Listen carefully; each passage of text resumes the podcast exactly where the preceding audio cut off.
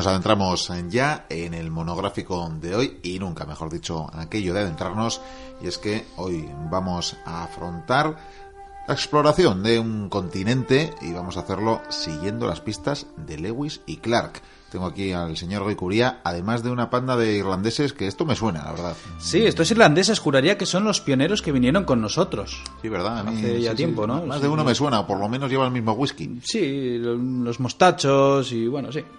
La- las formas. Las formas. Iba a comentarte que esta temporada no hemos hecho exploradores. Muy cierto, muy cierto. Y por eso hay que, hay que ponerse las manos a la obra y las pilas. Sí, sí, así que bueno, como nuestro señor Senderos al parecer anda por ahí haciendo otras historias, Por su apellido. por su apellido, me voy a encargar de traer tres historias de exploradores y hoy efectivamente vamos a hablar de la historia de Lewis y Clark, que por eso estamos siguiendo sus pasos. De hecho, hemos pasado hace poco por la tribu de los Sosone y bueno, son montañas, cordilleras y la verdad es que hace frío, hace frío. Hace frío, yo estoy cansado. Vamos a situar a los oyentes. Estamos como más o menos a, a primeros del siglo XIX, Sí. si no me equivoco. Bien, bien.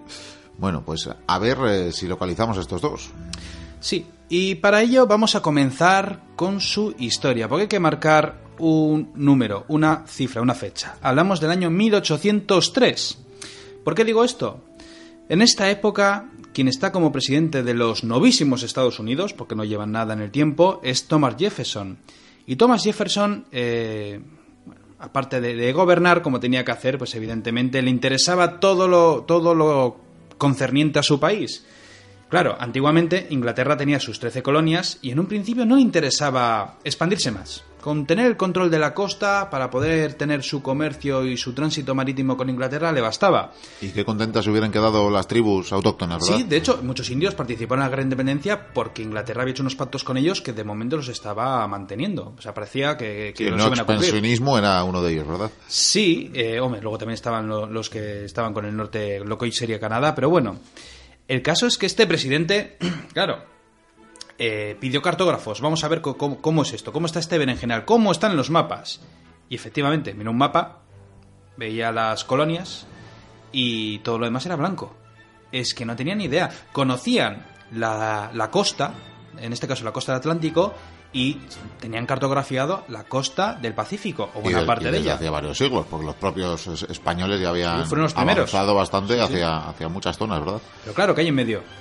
No tenemos ni idea. La nada. Y entonces se dieron cuenta, oye, ¿hay alguien que haya viajado en lo que hoy en día son los Estados Unidos de una costa a la otra costa? Y haber buscado caminos, senderos, haber conocido tribus, eh, una expedición en toda regla. No. ¿Y por qué no lo hacemos? Y es por ello que tras hablarlo largo y tendido, porque había muchos mitos, Miquel, había muchos mitos, porque decían que, claro, esto es como el dorado, ¿no? Ciudades de oro y tal. En este caso los mitos, claro, decían seguramente hay minas de plomo, hay zonas con sal, hay tierras fértiles, que las había, por cierto, muchas tierras fértiles. Y algo de lo que se hablaba mucho era de la ruta fluvial. Me explico. Estados Unidos tiene una ruta fluvial, es decir, un río que cruza del norte al sur. Sin embargo, los estadounidenses pensaban, por lo menos los sabios o los más interesados, estaban convencidos que había una ruta que iría de, del este al oeste. Y si existe ese río, podrían aprovecharlo para poder viajar al Pacífico y de esa manera conseguirían una, autopista en toda regla. Y claro, para eso necesitaban geógrafos, necesitaban exploradores, necesitaban gente importante. Había dos problemas para para llevar a cabo esta aventura. Dos obstáculos. Los indios y los españoles. En el caso de los españoles, bueno, sabemos que España en aquellos tiempos tenía un vasto territorio en el norte de los Estados Unidos, un territorio que más tarde sería transferido a Francia, que es la actual Luisiana. Sin embargo, después los Estados Unidos, bueno, lo comprarían con el tiempo. Y entonces lo que hizo Jefferson fue negociar con Napoleón para comprarle Luisiana, que lo haría con el tiempo. Sobre los indios, pues sí, era un obstáculo, evidentemente, porque podías enviar una expedición y los indios los podían matar. Dígase obstáculo, insistiremos, para ellos. Para ellos, que también los indios, pues, ellos estaban en su casa, vaya. Depende qué expedición, por lo mismo la expedición viene y mata a los indios, que Sí. era lo que, Lo más frecuente. lo que iba a ocurrir, por lo menos. Entonces, eh, reunió lo que se llamaría el cuerpo de descubrimiento. Y para ello no se cansó mucho, ¿eh? Recurrió a su secretario personal.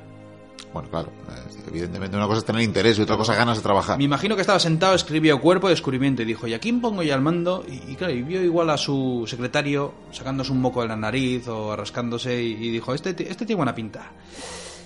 Se llamaba Meriwether Lewis. Tenía 29 años, era ex oficial del ejército y todo un erudito. Diseñaron la expedición basándose en el modelo ilustrado de la Armada Real Británica, sobre todo basado en la expedición de James Cook, de la que hablamos el año pasado en estos monográficos. Muy cierto.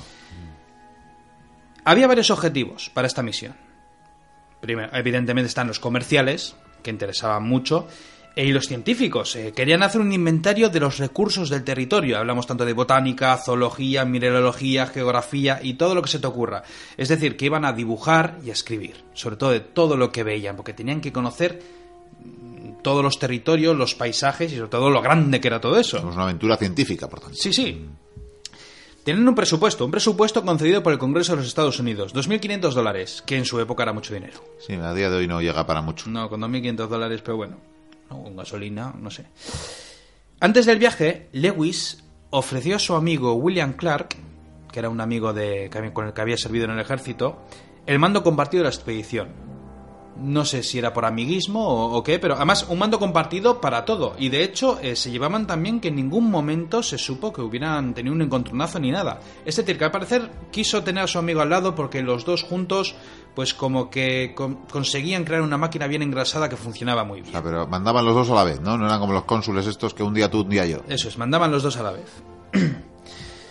Pasaron el invierno de, de 1803 a 1804 acampados junto al Mississippi.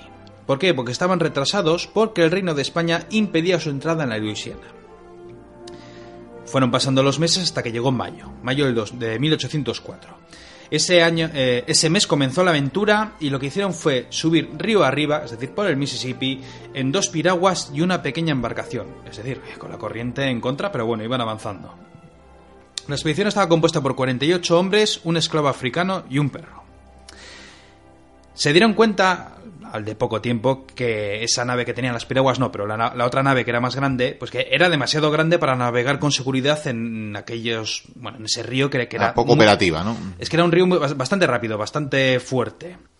Y lo que hicieron fue avanzar con pértigas arrastrando el navío un buen trecho de las mil millas que iban a recorrer hacia el norte. Es decir, que de momento, pues bueno, están tirando con las Al final, embarcaciones. sí, llevaban ellos a la Sí. embarcación más que la embarcación a de ellos. hecho, luego la embarcación la cambiaron por unas piraguas, me parece. Mucho mejor. Pasaron dos meses y llegaron a las grandes praderas. Claro, eran en un principio los primeros blancos que llegaban a las grandes praderas. Eh, esto habría que cogerlo con pinzas, como siempre digo, porque... Porque seguro que habían llegado los templarios mucho antes. Bueno, iba a decir los españoles, porque También. bueno, estaba todo exploradísimo, bueno, exploradísimo. Pero yo qué sé, la expedición de, de Coronado, por ejemplo, pasó a la del Gran Cañón, lo miraron y dijeron, ah, qué curioso. Y Pa- siguieron, Parece interesante. buscaban oro, les daba igual, hubiera ahí un- unos boquetes. Muy bien. ¿Qué descubrieron cuando vieron, las, cuando vieron las grandes praderas? Un mar de hierba que parecía que no tenía fin, manadas de animales, vieron manadas inmensas de alces, eh, de bisontes, incluso lograron capturar un perro de las praderas.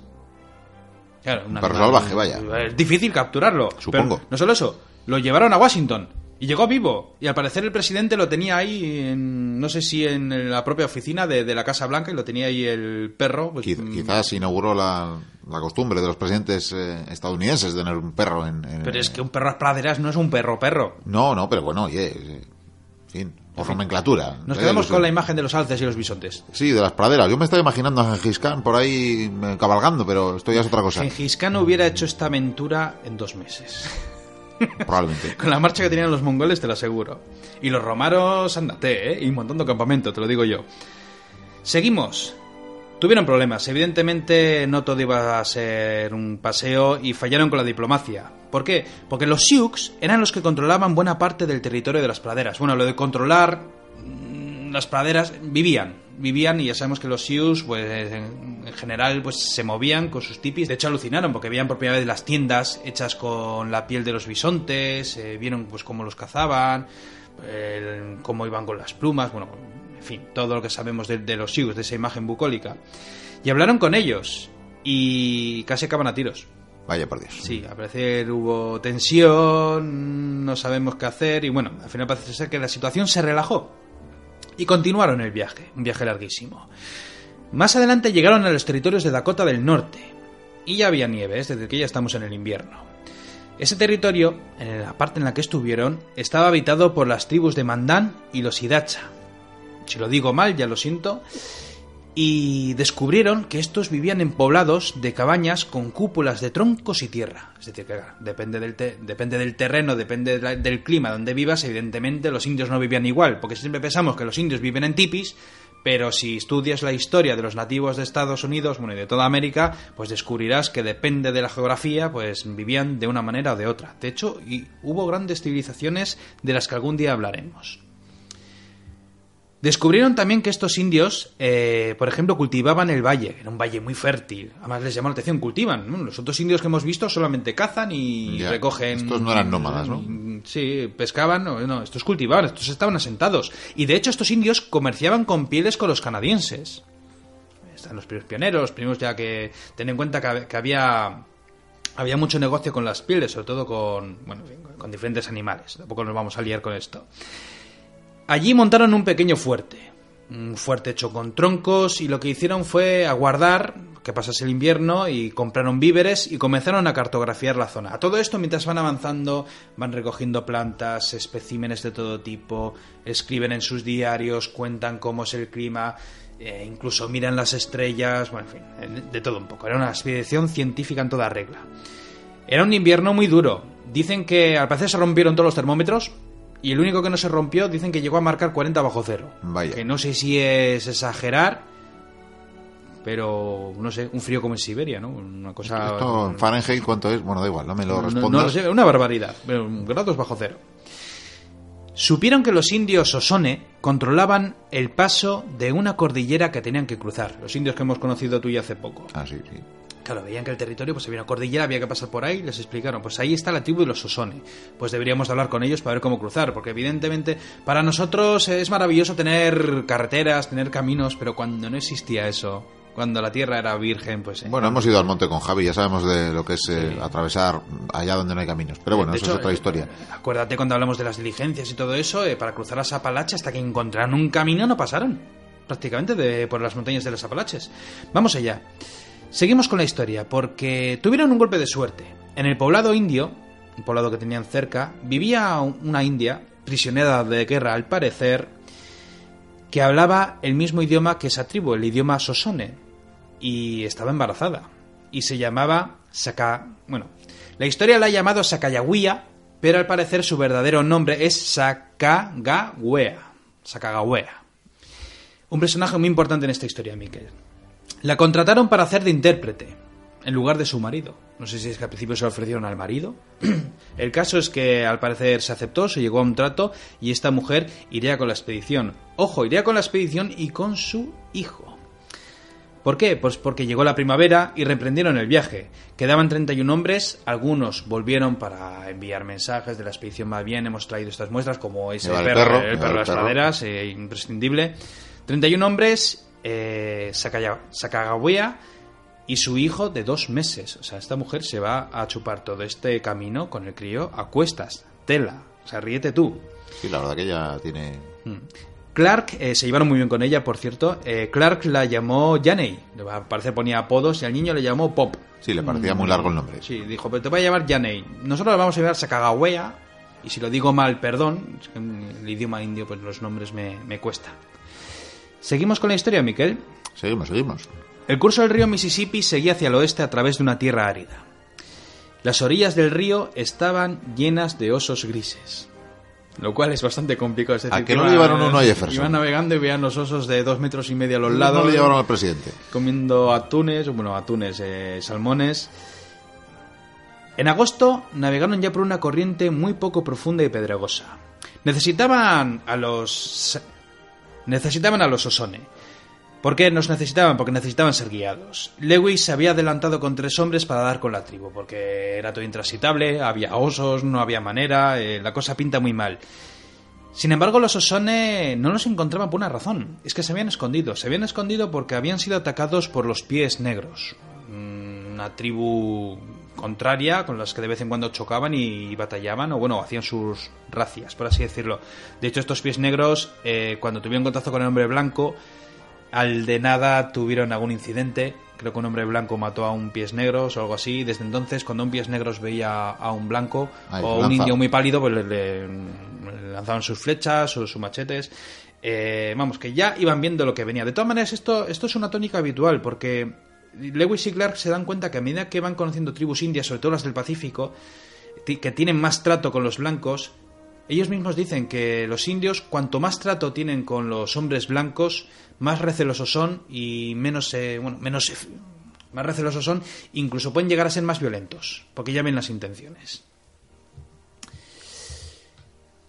Cuando supieron que Lewis llegaba oye, con unos cuantos, pues lo que hizo el jefe de esta tribu, el jefe Kameha White, cargó sobre ellos con 60 guerreros a caballo.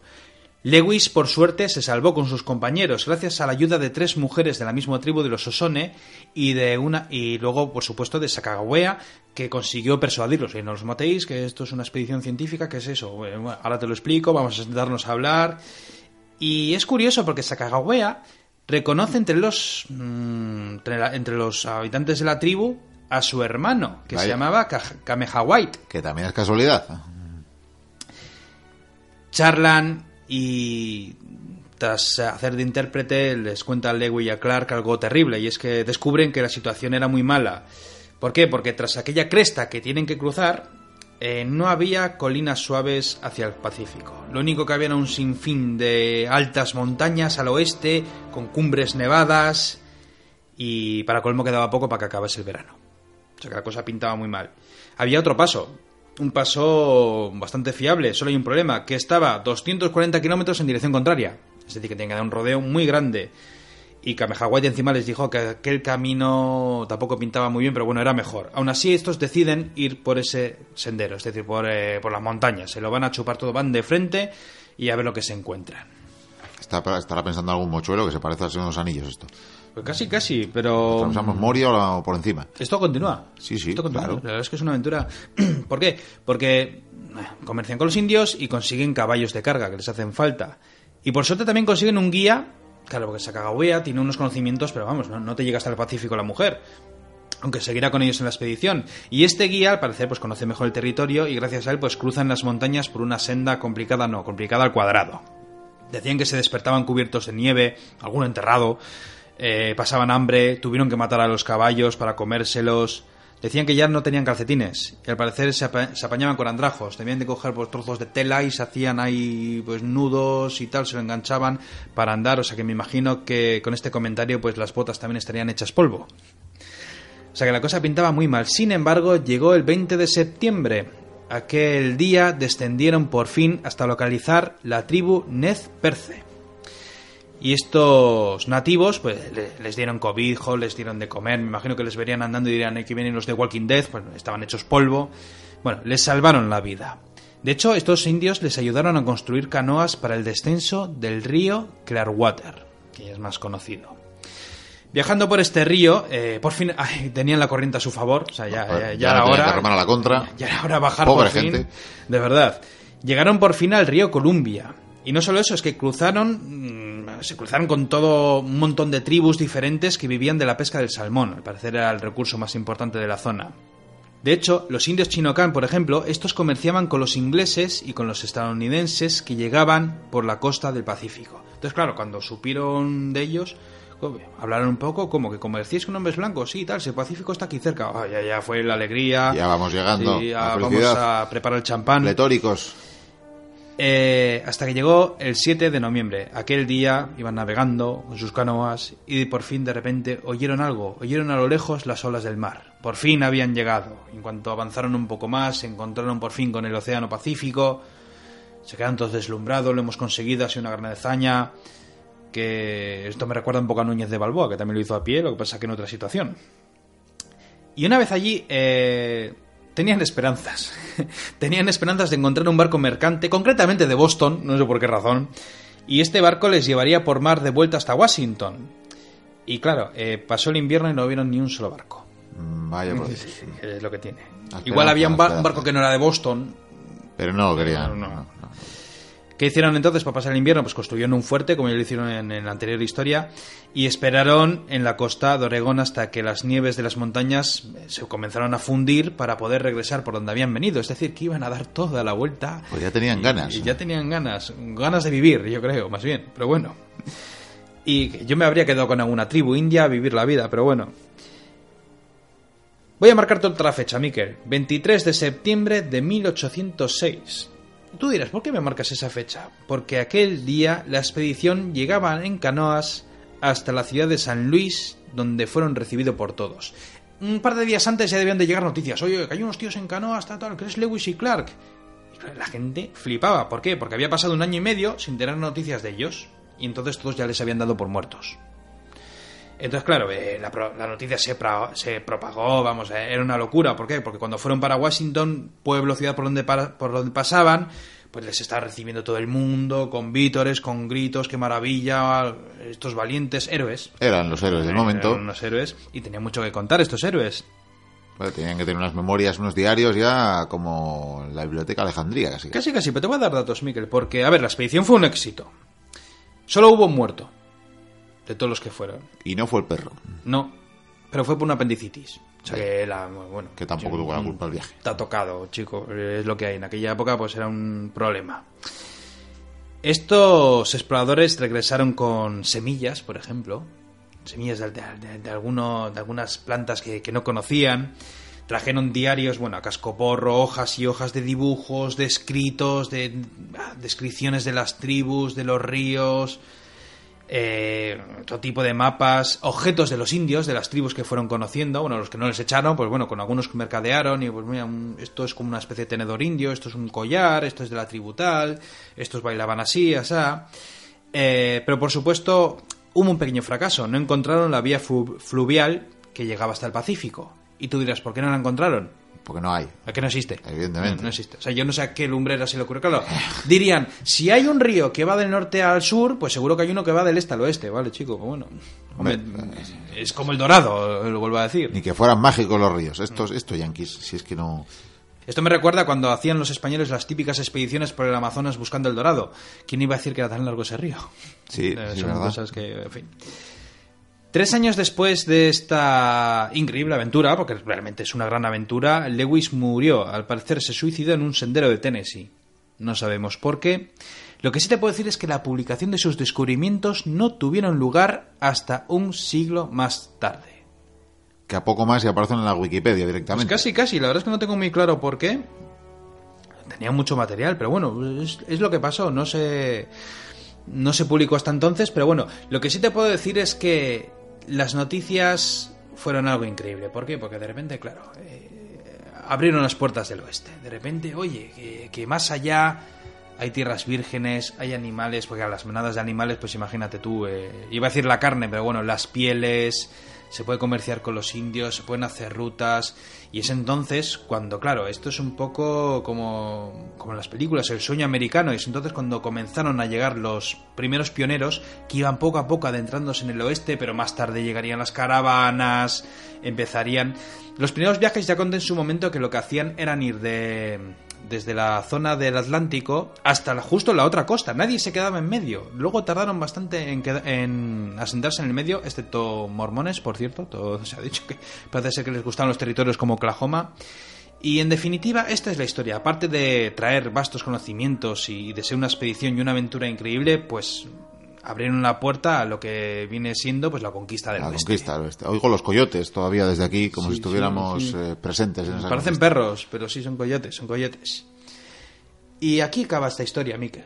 Bueno, pues muy bien. Eh, aquí acaba la historia, claro, me la has contado, está bien, pero Sí. en este momento estamos detrás de Lewis y Clark. A ver, Sí, si, a sí. ver si damos con ellos. La verdad es que sí, los irlandeses empiezan a estar un poco nerviosos. Y bueno, yo diría borrachos, lo de nerviosos. no, el problema es que algunos empiezan a estar nerviosos porque se- no hay más whisky. Ah, que, y claro, y, y Lewis y Clark son los que tienen el... Sí, de todas maneras yo sé que hay tramperos que suelen comerciar con los indios para el whisky, porque estos irlandeses enseguida van a empezar a darse a leches. Bueno, bueno, pues hay que conseguir whisky, está claro, si no... Vamos, no, no quiero pensar lo que Pero puede mira, pasar mira, aquí. estoy viendo ahí volutillas de... pa- Parece un campamento indio. No sabría decirte la tribu. Bueno, vamos allá, vamos allá y vamos a comerciar. Está claro que aquí hay que Sí, comerciar. hay que Algo habrán comerciar, destilado estos que puedan beberse los irlandeses. No, seguro que, claro. que algún trampero les habrán comprado ese agua de fuego. eh. Sí, no, como si la fabrican ellos. Me da lo mismo. Ya voy yo a mercadear, pero necesito algo. mm, Ah, pues mira, tenemos total, como tú y yo tenemos buenas piernas. Y, Sí, es verdad. Y con las legiones romanas hemos andado millones de kilómetros. Que estamos haciendo este trayecto con tacones. Sí, ah, ¿tú, tú llevas tacones? Sí, sí. Ah, ya decía yo que te veía más alto. Dice que del cancán. Bueno, bueno, está bien, está bien. Pues mira, tenemos aquí este, este, este, este este caballo, este corcel maravilloso, maravilloso que quizás nos pueda servir para comerciar. Incitatus. Eh, pu- pu- quizás sea él, quizás sea él. Sí, no es una mezcla entre Incitatus y Babieca. Es Sí, una no sé, mezcla yo, ahí. yo siempre voy a por, a por un, a por un, en fin, un buen No- equino No, no está muy delgado. y doy con el mismo siempre, sé. curiosamente. Bueno, yo. A ver, si nos dan unas garrafillas de, de whisky y tenemos batería para continuar la historia. Yo, yo voy, yo voy. Tú llévatelo. Ahí va, ahí va Vikendi con la montura. Eh, no la monta, pero, pero montura es, al fin y al cabo.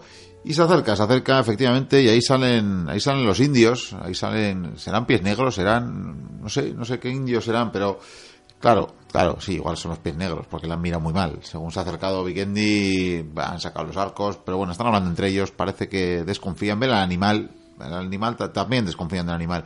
Y ahí Vikendi les está explicando por señas, creo, que tampoco, tampoco sabe hacerse entender con palabras que quiere comerciar, que les ofrece, que les ofrece el caballo y que busca, que busca otra cosa cambio, que busca el líquido elemento para estos irlandeses nuestros.